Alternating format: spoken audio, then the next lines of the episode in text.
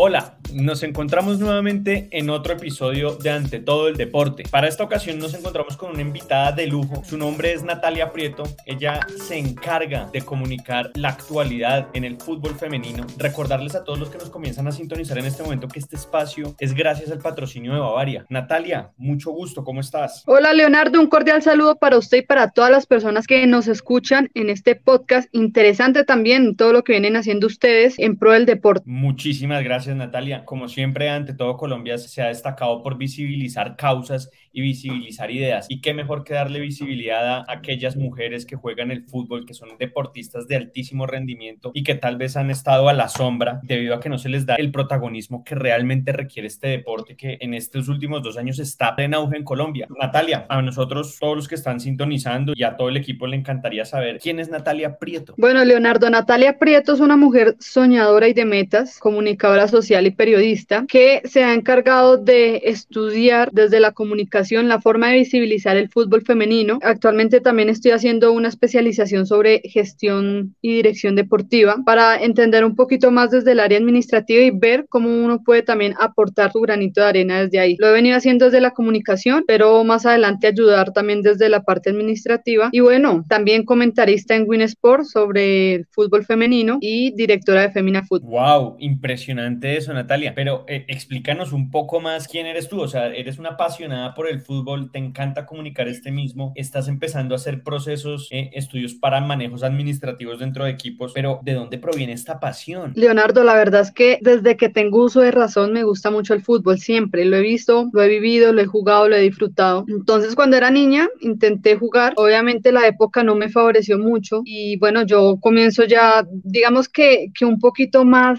grande a entender de que en ese momento nosotras o para nosotras mejor era muy difícil jugar al fútbol y en soñar con vivir del fútbol. Entonces, en el año 2010, ya un poco más consciente, ya tenía 17 años, comienzo yo a irme un poco o a salirme un poco de esa idea de jugar fútbol y más bien a buscar la forma de cómo yo podría ayudar. Luego me lesiono, me recupero muy bien, yo todavía puedo jugar fútbol, pero prefiero irme más por ese camino de la comunicación. Ya comienzo a estudiar esta carrera y empiezo a analizar y evaluar desde estrategias de comunicación cómo podríamos visibilizar el fútbol femenino. También pasa algo y es que en el año 2010 y 2011 la selección Colombia viaja por primera vez a un mundial. En el 2011 por lo menos fue con mayores, 2010 fue con sub-20. Ahí fue o inició el apoyo de las superpoderosas. Yo no sabía que existía una selección Colombia femenina. Me doy cuenta gracias a que estas jugadoras logran ese paso tan importante y ya los medios de a poco comienzan a hablar de ellas. Entonces, bueno, ahí me motivo, yo digo, pero ¿cómo así que hasta ahora hay una selección Colombia? Comienzo a investigar, empiezo a, ver más la historia, que en el 98 nace la primera selección Colombia femenina, entonces yo digo, bueno, del 98 a la, mm, al 2010-2011, ¿por qué nadie habló? ¿Por qué nadie comunicó? ¿Por qué nadie dijo nada? Entonces ahí es donde yo me motivo a irme por el fútbol femenino, pero si te soy sincera, Leonardo, a mí me gusta todo el fútbol. Yo veo fútbol día, tarde, noche, si puedo, femenino, masculino, para mí el fútbol no tiene género sino es magia, como dice el profesor Carlos Quintero. Y hay que vivirlo, hay que disfrutarlo y el que le gusta el fútbol, le gusta el fútbol, independientemente quien lo juegue. Entonces me motivé a apoyar un poco más el fútbol femenino, sigo viendo masculino por supuesto, pero mi intención ahí fue darle esa visibilidad que de pronto hasta en, ese momento no se le daba. Me dejas sin palabras. Yo creo que al igual que yo, pues tú también una futbolista de pronto frustrada en el sentido en el que no logramos ser profesionales. Eh, yo siempre lo he dicho, yo siempre he soñado con ser futbolista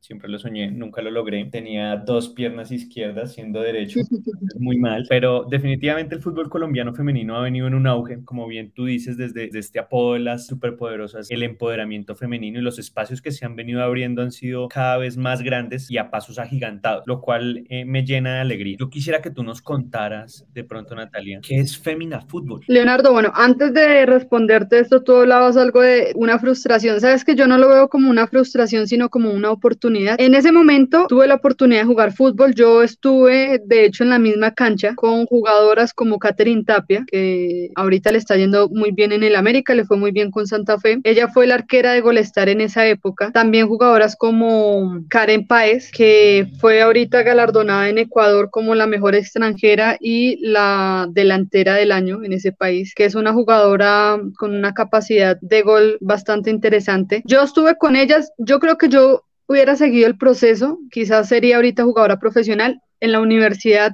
eh, me, me, enfoqué más en el fútbol sala. Pude haber seguido, pero sentía que podría lograr más cosas fuera, ¿sí? Todavía disfruto y todavía juego fútbol, no, no a nivel profesional obviamente, pero sí lo disfruto mucho. Entonces yo más allá de ver como un sueño frustrado, yo creo que fue una oportunidad más y es algo que, que le agradezco a Dios y a la vida porque eh, soy muy feliz en este campo. Y para hablar de Femina, bueno, antes te digo que en el año 2011 yo creé una página en Facebook llamada Food Femenino ¿sí? Lo hacía más a nivel Bogotá. Aquí cubrí más la Liga eh, Bogotá. Estuve también en las prelibertadores que se jugaba aquí cuando estaba Formas Íntimas, Golestar, Generaciones Palmiranas, bueno, entre otros equipos que venían acá a Bogotá a jugar esa prelibertadores y trataba de estar muy pendiente cada ocho días yendo a la cancha de La Morena a disfrutar del fútbol femenino, a, a verlo, a aprender. Y habían muchas jugadoras que hoy por hoy son profesionales y que les está yendo muy bien. Entonces, como no había quien visibilizar al fútbol femenino, por lo menos aquí en Bogotá, yo me tomé la tarea de ir a tomar fotos, hice un par de entrevistas, la verdad que muy mal hechas, pero, pero lo hacía con mucho cariño.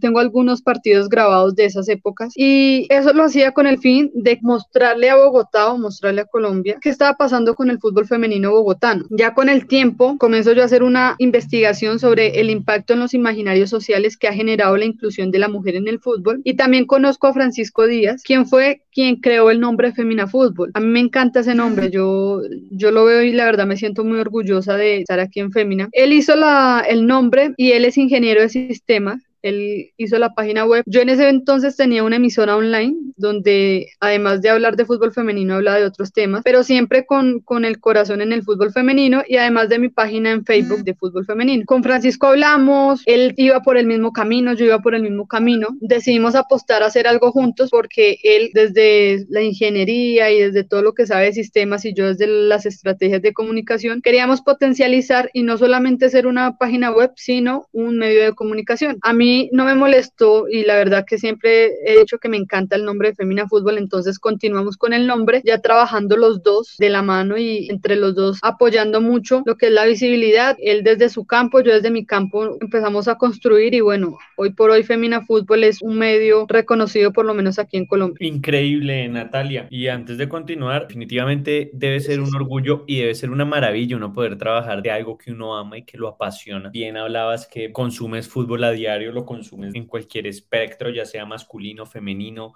me imagino que también de fútbol sala, micro, fútbol. Lo jugué, Una maravilla. En mi universidad acompañé en algunas ocasiones a la selección de fútbol sala a hacer algunos cotejos. Yo estudié en la Universidad Sergio Arboleda, tenía un amigo que jugaba ahí y los acompañaba a ver esos partidos de fútbol muy entretenidos, muy chéveres, algunos contra la Universidad Nacional, les ganamos y muy chévere esos espacios. Natalia, ¿cuál ha sido tu mayor alegría cubriendo el fútbol femenino? Leonardo, mi mayor alegría es cubrir el fútbol femenino, independientemente cuál sea el partido, el torneo. Esa es mi alegría. Cuando me dicen vamos a cubrir el partido de Olaya, voy con una felicidad que no te imaginas. Cuando me dicen vamos a cubrir el partido de la liga profesional, voy con felicidad. Cuando me dicen vamos a cubrir Copa Libertadores, voy con mucha felicidad y bueno, más ahora que estoy, gracias a Winnes porque estoy con esta nueva oportunidad desde los comentarios. Eh, pero hay algo muy especial que pasó en, en mi vida y fue cuando estuve presente en la medalla de oro de los Juegos Panamericanos de la selección Colombia. Porque, claro, yo era más joven en ese 2010-2011 y, las veía a ellas con mucho esfuerzo competir y ver que ese proceso, obviamente han llegado nuevas jugadoras también, hay nuevos procesos, pero viene también esa generación de las superpoderosas que tenía merecido, que tiene merecido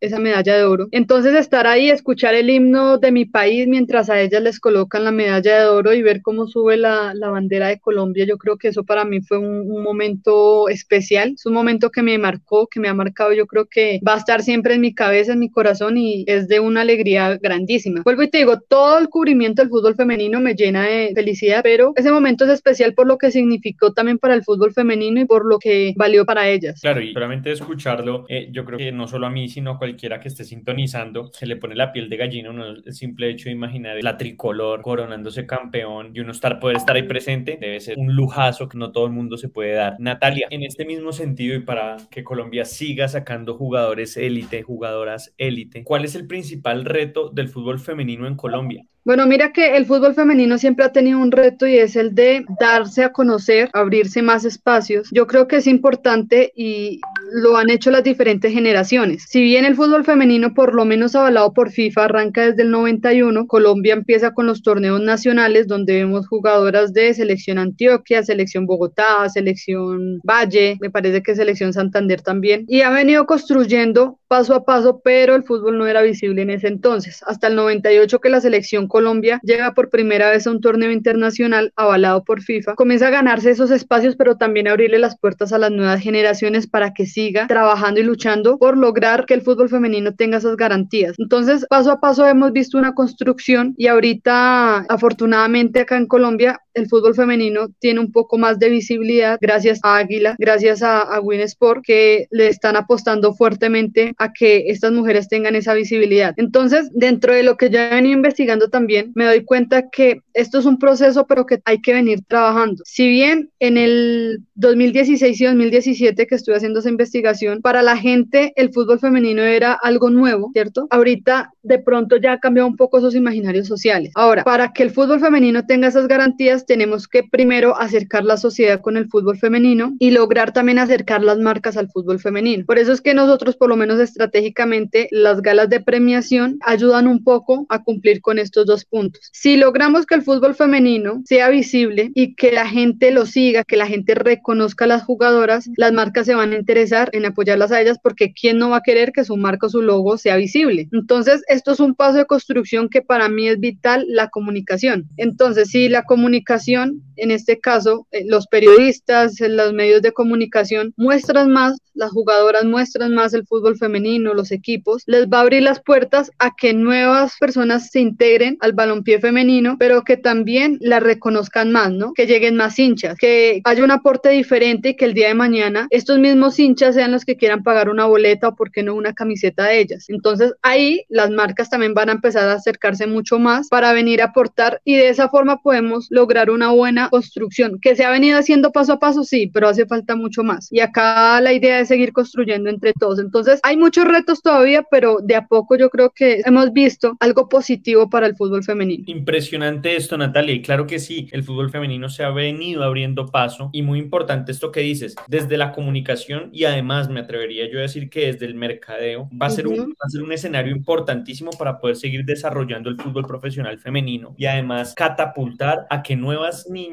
entren a las divisiones menores y se empiecen a interesar en el fútbol para que no únicamente sea una cuestión de aficionados, sino que también tengamos jugadores de perfil internacional. Mira, te voy a dar un, un ejemplo rápido y es en el 2019 yo estuve cubriendo la Copa Libertadores. En esta copa estuvo el América de Cali. Catalina hizo un golazo de tiro libre, pero un golazo, déjame decirte, en todo el ángulo. Y esos partidos no se transmitieron. Ahorita que los partidos de la Copa Libertadores se están transmitiendo, la gente comienza a tener mucho más referencia de los goles que ha hecho Catalina Usme, ¿sí? ¿Por qué? Porque se transmitió. Pero antes, por lo menos en el 2009, que arrancó la Copa Libertadores y que tuvo como presencia colombiana formas íntimas, Catalina fue la segunda jugadora en anotar un gol en la historia de los equipos colombianos en Copa Libertadores. Entonces, mira todo, todo lo que ha pasado y mira la cantidad de goles que Catalina ha hecho, que hoy suma 29, pero la gente comienza a tener la referencia de las últimas Copas Libertadores porque han sido transmitidas. Entonces, mira lo, lo importante que es esa transmisión y esa visibilidad que hoy por hoy Catalina tiene muchos más seguidores y de esa forma también muchas marcas o algunas marcas también se interesan en eh, trabajar con ella. Ojalá esto sea también para muchas otras jugadoras. Claro, de momento decirle a todos los que nos empiezan a sintonizar que nos encontramos con Natalia Prieto, una comunicadora social, periodista exclusivamente del mundo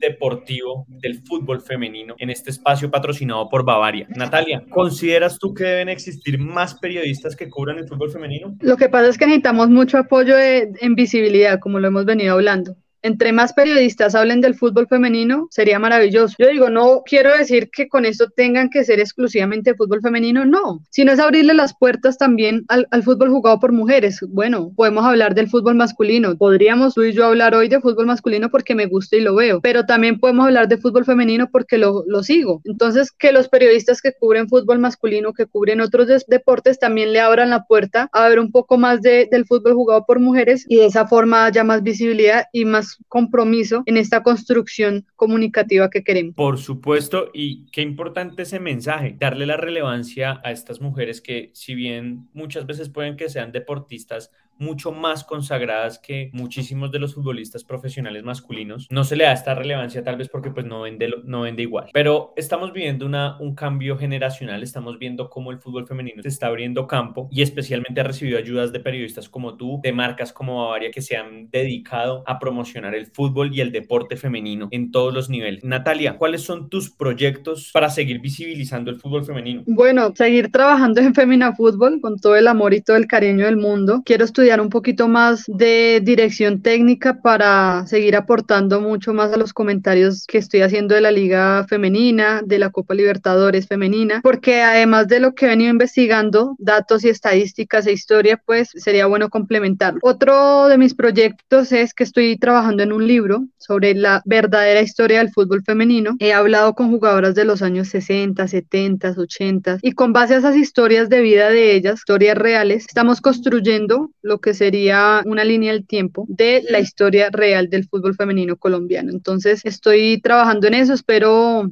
terminarlo pronto y por supuesto enviarles a ustedes y compartirlo con todas las personas que nos están escuchando. Claro, maravilloso. Y desde acá, desde Ante Todo Colombia y en este espacio exclusivo de Ante Todo el Deporte, nosotros seremos eco y ayudaremos a que este mensaje y este, este libro llegue a muchísimos más lugares. Natalia, se nos comienza a acabar el tiempo. Coméntanos un mensaje final para nuestros oyentes referente al fútbol femenino en Colombia. Bueno, mira, más allá de, de este mensaje es como una invitación a que sigamos construyendo. Aquí el deporte en general en Colombia tiene que, tener el apoyo de todos porque somos colombianos, porque somos un país de mucha unión y de mucha alegría. Entonces, el mensaje es construir, ayudarnos, no solamente al fútbol femenino, en todos los deportes, a nuestras mujeres deportistas. Y en este caso, que hoy el tema es fútbol femenino, pues por supuesto, darles ese apoyo. Si podemos colocar las transmisiones, coloquemos, los invito a ver el, la liga femenina que viene en un muy buen nivel. También los deportes y, y todo lo que podamos hacer. Yo creo que como país tenemos que ayudarnos entre todos y aquí la construcción hace parte de todos. Entonces es una invitación, agradecerte a ti y también invitar a todas las personas a que soñemos y, y construyamos. Yo creo que al final uno vive de esto, ¿no? De los sueños que se puedan cumplir, de los que se puedan construir, de los que se puedan trabajar y en un momento que a mí me habían dicho que para qué cubría fútbol femenino, que eso no me iba a dar nada, te digo, y te repito que ha sido la mayor felicidad de toda mi vida haber escogido el fútbol femenino y es el que me ha permitido por lo menos conocer Suramérica y el que me ha permitido soñar, el que me ha permitido llorar, reír, disfrutar, vivir. Entonces, nada, si tienen sueños, hay que trabajar por ellos y con mucha fe, obviamente, y de la mano de Dios.